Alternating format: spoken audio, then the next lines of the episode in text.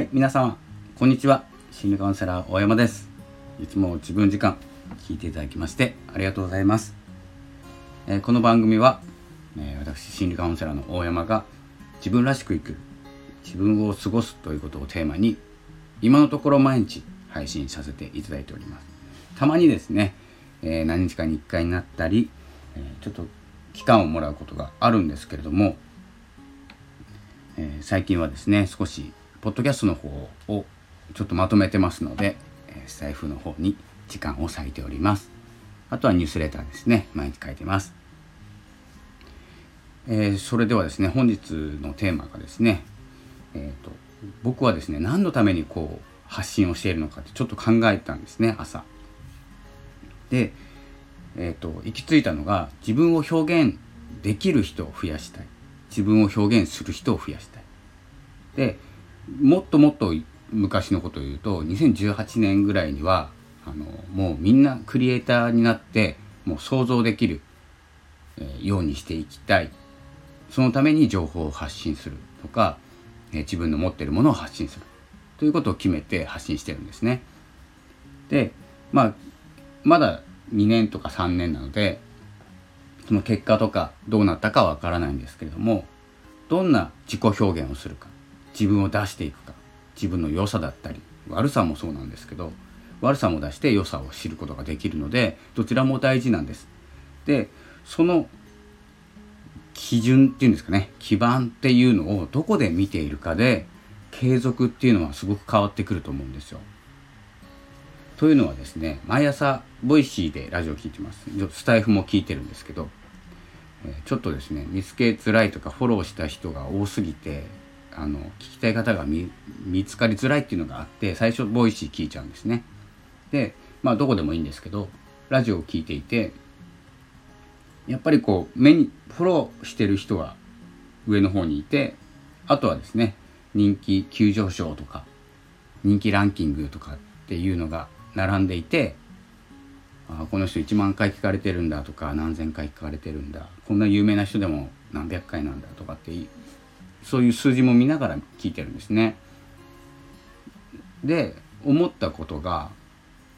こうどこを基準にして発信していくとやめやすいんだろうかって思ったんですよ。それはやっぱりこの芸能人さんとかインフルエンサーの方っていうのは上の方に来ますよね。皆さん聞いてほしい。プラットフォームからしても皆さんに聞いてほしい。ツイッターもそうですよね。おすすめに出てくるのはいいねがいっぱい押しされる方で、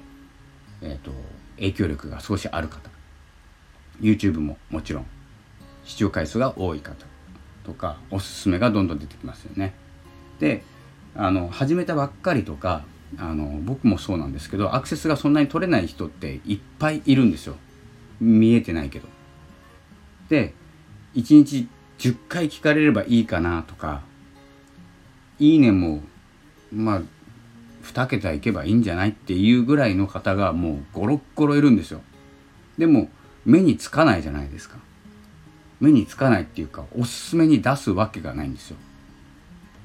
プラットフォーム側からしたら。人気ある人の、えー、放送とかツイートとか、まあ、ブログもそうですけど見ていただいてそのプラットフォームに人を集めたい。だから影響力ある人とか数字を取れる人をおすすめに持ってくるっていうのは分かるんですね。そこを見ちゃって、えーと、自分って伸びてないなとか自分ってそんなに人気ないんだとか思ってしまうとやめます。比べてる人が違うから。もうもともとフォロワーさんが1万人いるとかでやってみたけどダメだったっていうんだったら分かるんですけど何もないまま自分を表現してみよう自分のラジオを撮ってみようとか SNS で発信してみようとかブログ書いてみよう YouTube 撮ってみようでもいいんですけどまずはどこと比べているか。そして自分はそれに対して精一杯やっているかっていうところを重視する。するとあの続けるしかないんですよ。選択肢が。比べるとやめます。自分が誰かより劣っているって思うとやめたくなります。あとはもう一つですね。あの楽しくない時やめるんですけどその楽しくないも誰かと比べて自分が足りないなとか自分は人気ないな並べられたら恥ずかしいなっていうことでやめちゃうんですけどまずその舞台が違うというかステージが違う方と比べて、えー、自分をへこますっていうことがやめる原因になってしまうのでまずそこをやめる。比べるのをやめる。聞く人は聞く人でいいですよ僕も聞いてる人とかもやっぱりフォロワーさんも多かったり視聴回数も多かったりするしその下の方行ってねあの聞かれてない方を聞くとかはしないんですけどやっぱり出てこないんですよねなかなか。いっぱいいるあのパーソナリティのさんの中でそのあんまり聞かれてない方っていうのはやっぱり目にすることが少ないんですよ。なのでその辺はあの何て言うんですかね。あの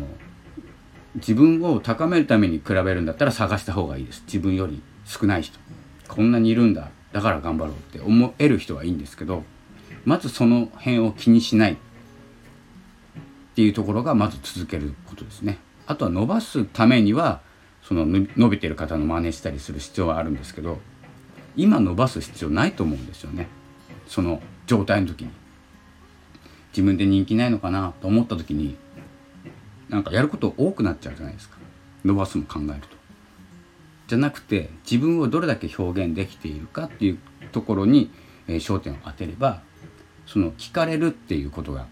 あの前提にないんですあ自分は今日は自分を表現できたなとか思っていた心の中にあったこと言葉にできたなとか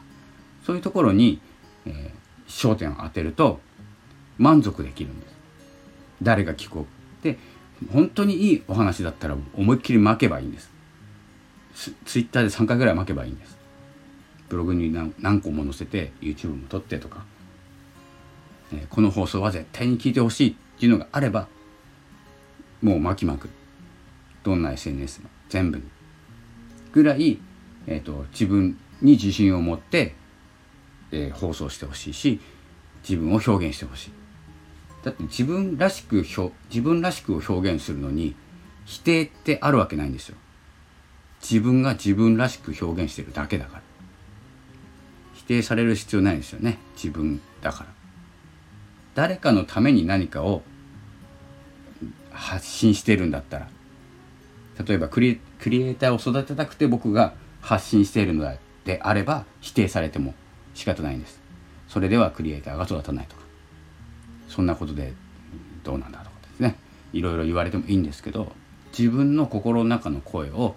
放送してる。そして自分らしく発信していきたいっていう、えー、目標があったら多分その誰と比べることでもないしあのやめるとか自分の表現をやめるとか自分はどんな人なのかっていう表現やめるっていうこと自体ありえないことなんでえっ、と何て言うんですかね。今日はこう表現をするためにやっているのか見てもらいたいためにやってるのかっていうところで一線を引くとまあ続けやすくなるし自分を表現しやすくなりますというお話でした。今日日付言ってなかったですね。8月12日です。8月も中盤に差し掛かってます。本当に下半期ですね。こう何て言うんですかね。この状況でこう圧迫される状況オリンピック終わりましたけどその解放感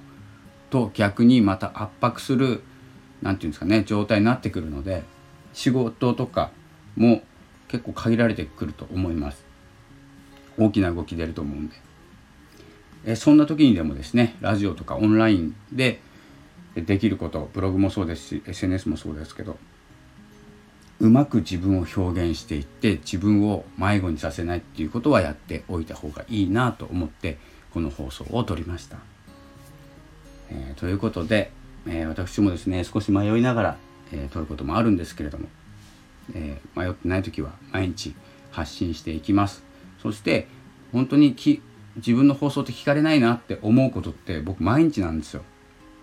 でも1年経ちますラジオ。でブログ5年経ちますでニュースレターは今まだ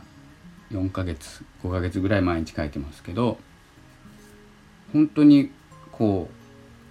う伸びたことがないことばかりだから伸びるっていう感覚がよく分かんないんで続けれてますけど